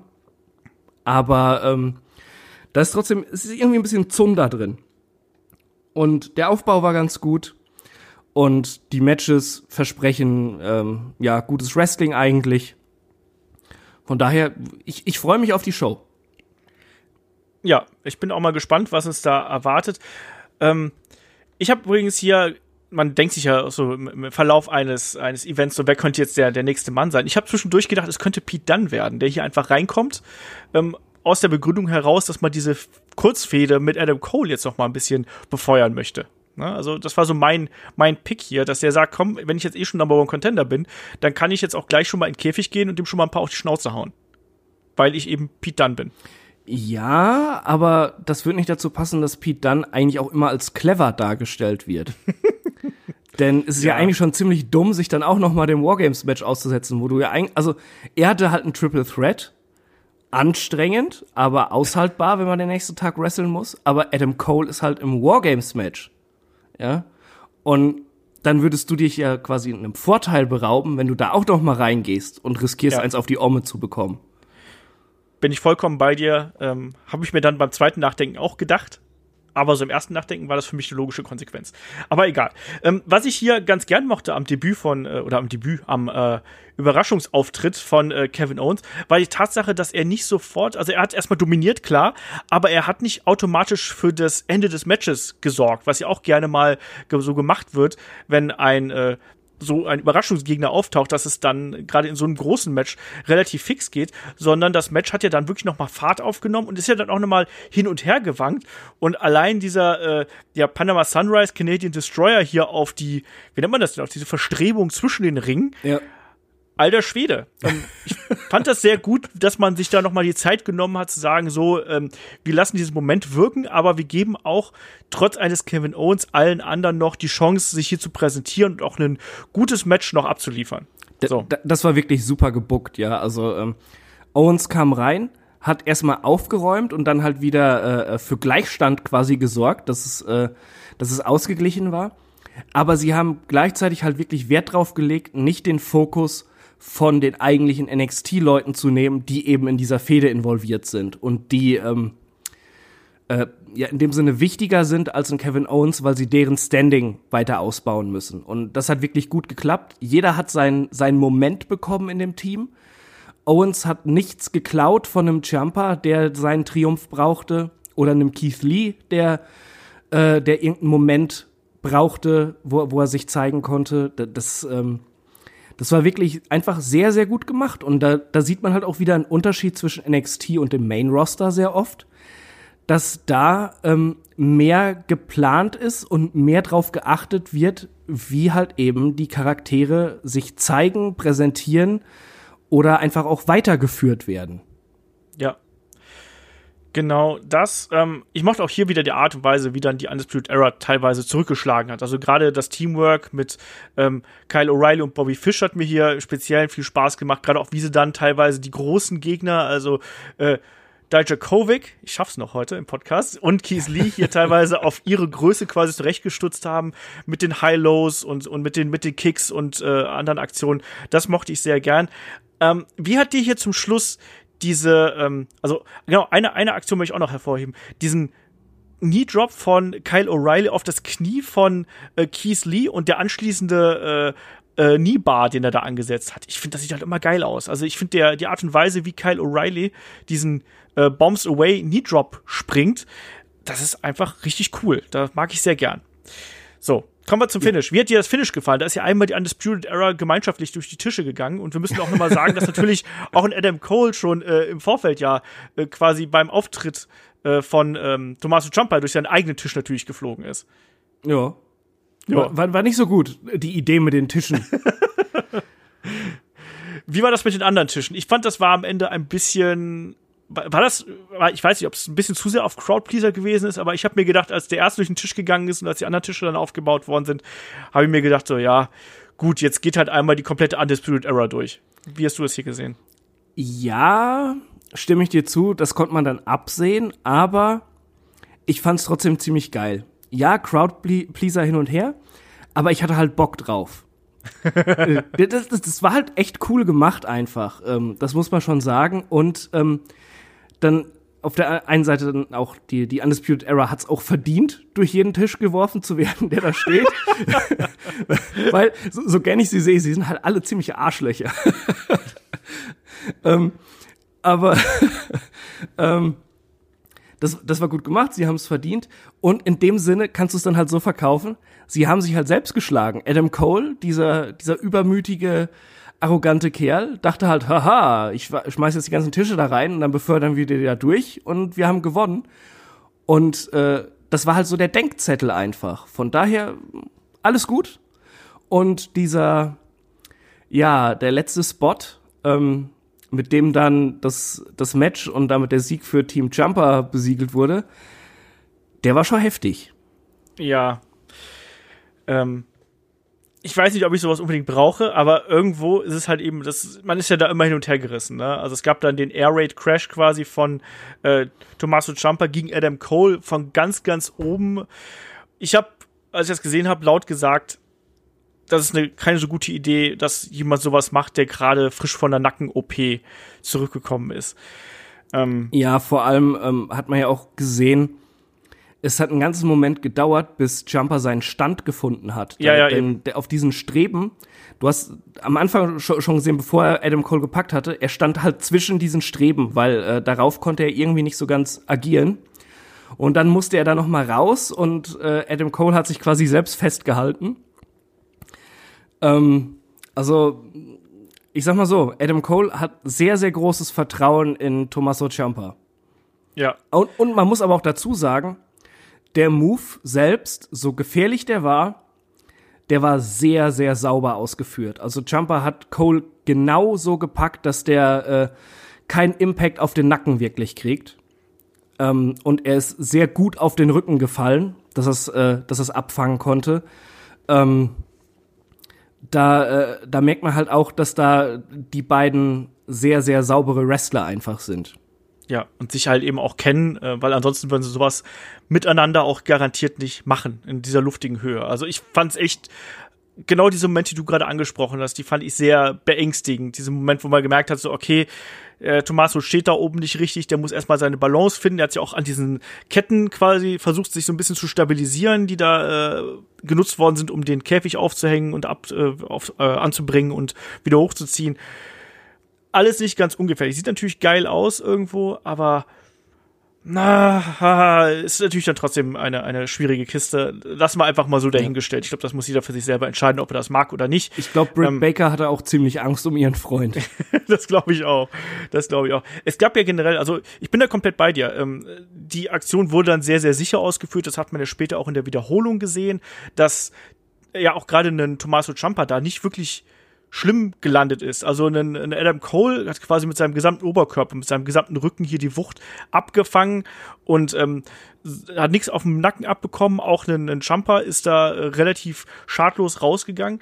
Ähm, eine Aktion übrigens im Kampf, wo ich noch so ein bisschen gezittert habe, war dieser doppelte Hip-Toss von äh, Dijakovic und Keith Lee gegen Roderick Strong, der, der quasi ja eigentlich über die beiden Seile hätte geworfen werden sollen, aber dann ja ja irgendwie so durchs mittlere Seil geworfen worden ist. Das sah ein bisschen merkwürdig aus. Ja, gut, aber das kann halt passieren, ne? Das, äh, ja. das, das ist schwierig abzuschätzen, da im, im Eifer des Gefechts dann auch noch in der Geschwindigkeit. Botches passieren, aber äh, je besser du bist, desto, desto weniger riskant sind sie halt. Und das hat man da auch gemerkt, dass dann einfach ein Dijakovic, ein Lee und eben ein Roderick Strong wissen, wie man mit sowas umgeht und wie man sich da abfängt. Genau. Ich habe halt vor allem den Eindruck gehabt, dass eine Roderick Strong hier wirklich dann sehr, sehr schnell improvisiert hat ja. und quasi ähm, sich so, ne, gedreht und gewendet hat, dass er quasi durch die durchs mittlere Seil da geworfen worden ist. Also das ging dann eben noch. Egal wie, ähm, wir haben hier Team Jumper gewinnt das Ding. Wir haben natürlich auch noch äh, einen, wo wir gar nicht alle Tablespots hier erwähnt haben, können wir die auch noch mal gerade nachholen. Ne? Wir haben natürlich noch einen Chokeslam gesehen von äh, Dijakovic gegen Kyle O'Reilly. Wir haben dann eben auch noch den äh, Frog Splash äh, gesehen von äh, Kevin Owens gegen, ähm, ich glaube, es war gegen Bobby Fish, wenn ich mir jetzt nicht komplett täusche. Nee, wie war das denn nochmal mit, äh, mit O'Reilly und, äh, äh und, und, und oh, Kevin Owens? Äh, O'Reilly hatte, äh, also Dijakovic wollte O'Reilly auch packen und O'Reilly hat ihn dann in den, äh, ähm, in so eine Armbar genommen, ne? Stimmt, und, genau und da so hat er ihn dann quasi mit auf den Tisch gelegt. Er wollte ihn eigentlich slammen, aber du merktest, die Kraft reicht dann doch nicht mehr aus, um ihn durch den Tisch zu werfen. Aber dann kam halt Kevin Owens mit dem Frog Splash angesprungen auf O'Reilly. So, jetzt haben wir's. Genau so war's. ist, man muss aber auch sagen, die Matches sind sehr lang, es sind sehr viele verschiedene Leute da drin. Das ist teilweise auch schwer, das äh, sich noch mal so zusammenzureiben alles. Und dann haben die auch noch komische Namen wie Dijakovic. Aber du kannst ihn jetzt immerhin ja, aussprechen, siehst du? Super, oder? Also ihr habt jetzt live hier miterlebt, wie ich äh, Dominik Dijakovic aussprechen kann in den letzten 20 Minuten, die wir über das Match reden. Das ist doch auch was. Ich bin stolz auf dich, mein Wrestling-Elefant. der Lerneffekt bei Headlock. Wunderbar. Ähm, ja, dann kommen wir hier mal zum äh, abschließenden Fazit. Ähm, Bananenwertung, lieber Chris. Hm. Äh, schwierig. Aber ich, ich war so gut unterhalten, bis auf den Anfang von, von Riddle und Baylor. Ähm, und da äh, dieser, dieser Vollidiot Brad Shepard arrogant meinte, vier von zehn, bin ich einfach mal großzügig und sage äh, sieben von acht Bananen. Kann man machen. Äh, ich sag 6,5 von 8. Das wusste ich. nee, das, ist, das war ein echt gutes äh, Match. Ich habe halt eben, ich mochte die beiden Wargames-Matches extrem gerne. Ähm, ich mochte den Three-Way, aber nicht ganz so sehr wie du. Und ich fand eben Bella gegen Riddle ging weit unter meinen Erwartungen äh, hindurch. Entsprechend lande ich da, war aber immer noch ein, äh, ein, ein gutes äh, Takeover-Event und ein sehr gutes Wrestling-Event, bei dem ich mich zu keiner Sekunde gelangweilt habe. Das muss ich auch mal dazu sagen. Also ich war zu keinem Zeitpunkt versucht, Pause zu drücken, äh, vorzuspulen oder sonst irgendwas, sondern ich fand das rundum gelungen. Kann ich nicht anders sagen. Ja, absolut.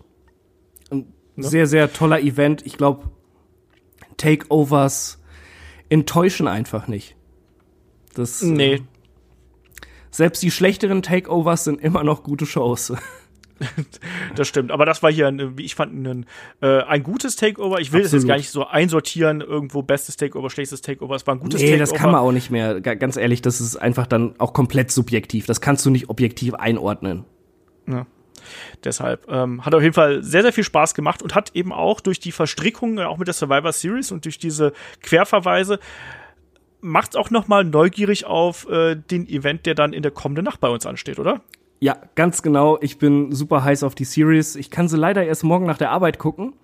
Aber ich, ich nehme mir vor, äh, dass ich früh auf die Arbeit gehe, damit ich schnell wieder abhauen kann, um die Series zu gucken ja, ich bin auch sehr gespannt und da werden dann der Ulrich und ich dann eben äh, wahrscheinlich abends werden wir dann hier die Review aufnehmen für euch äh, hier raushauen, so schnell es geht. Ich muss leider auch noch ein bisschen arbeiten, dummerweise ist auch ein bisschen angestanden durch den einen äh, fehlenden Arbeitstag, der mir dann weggebrochen ist, also gebrochen im wahrsten Sinne des Wortes. Ja. Du musstest es unbedingt noch erwähnen, ne? Ja, ich habe so eine, ich habe so eine lange Reihe von Kotzwitzen mir ausgedruckt und die klebt hier neben meinem Bildschirm, weißt du, und die muss ich alle irgendwie runterbringen. ähm, Nein, also die Review zur Survivor Series gibt's äh, natürlich ebenfalls und ansonsten, wenn ihr noch ein bisschen mehr von uns möchtet, wisst ihr, wo ihr uns finden könnt, äh, Patreon und Steady gibt's uns äh, zuhauf und vor allem, es beginnt auch schon bald ja die Weihnachtszeit und da gibt's uns jeden Tag, Chris. Der Adventskalender läuft und ich weiß, dass unter anderem du und Kai, ihr wart schon sehr, sehr fleißig, was das äh, angeht. Ja, äh, ich, ich glaube, vier Episoden haben wir, haben Kai und ich zusammen und die haben wir alle schon aufgezeichnet, ja. Ja. Ich bin sehr gespannt. Ich habe schon ein bisschen was reingeschaut, äh, reingehört. Äh, es ist sehr lustig, es ist ein bisschen chaotisch, was ihr da gemacht habt. Also chaotisch, also bitte. Ja, also, ne? Also, sagen wir es mal so, es, es gibt einen Moment, wo ich Kai kaputt mache. Dann ist es ein bisschen chaotisch, aber sonst haben wir das doch sehr professionell durchgeführt. Ja, ja, ja, ja, ich weiß schon, ne? Ne? Ja, ja. Egal wie. Auf jeden Fall, da könnt ihr euch drauf freuen. Dann ab dem äh, quasi 2. Dezember erscheint unser erstes Adventskalender-Türchen. An jedem Tag, wo kein regulärer Headlock-Podcast erscheinen würde, gibt's einen ähm, Adventskalender sozusagen. Das heißt, vom 1. bis zum 24. Dezember jeden Tag ein Headlock-Podcast. Ich finde, das ist ein guter Deal. Und äh, in dem Sinne sage ich Dankeschön, Chris, dass du hier äh, dir, mir den Sonntagnachmittag äh, hier um die Ohren geschlagen hast mit der Review. Ist auch länger geworden als gedacht, oder? Ja, ein bisschen, aber hat ja auch Spaß gemacht, ne? Ja, also, also ich, ich hatte Bock auf die Review, Event war geil. Wir beiden verstehen uns ja sowieso immer Olfi Polfi. ne? Ich brauche auch einen Spitznamen für dich. Aber Chrissy gibt's schon im Podcast-Sektor. Da schöne Grüße an die Kollegen von Power Wrestling. Deswegen Chrissy fällt leider aus. Äh, du kannst mich Kugelblitz nennen. ja, dann auch das nächste T-Shirt-Motiv ist gesichert. Ne? In dem Sinne, ähm, wir hören uns zur Review von der Survivor Series wieder. Äh, macht's gut, bis dahin und tschüss. Ciao.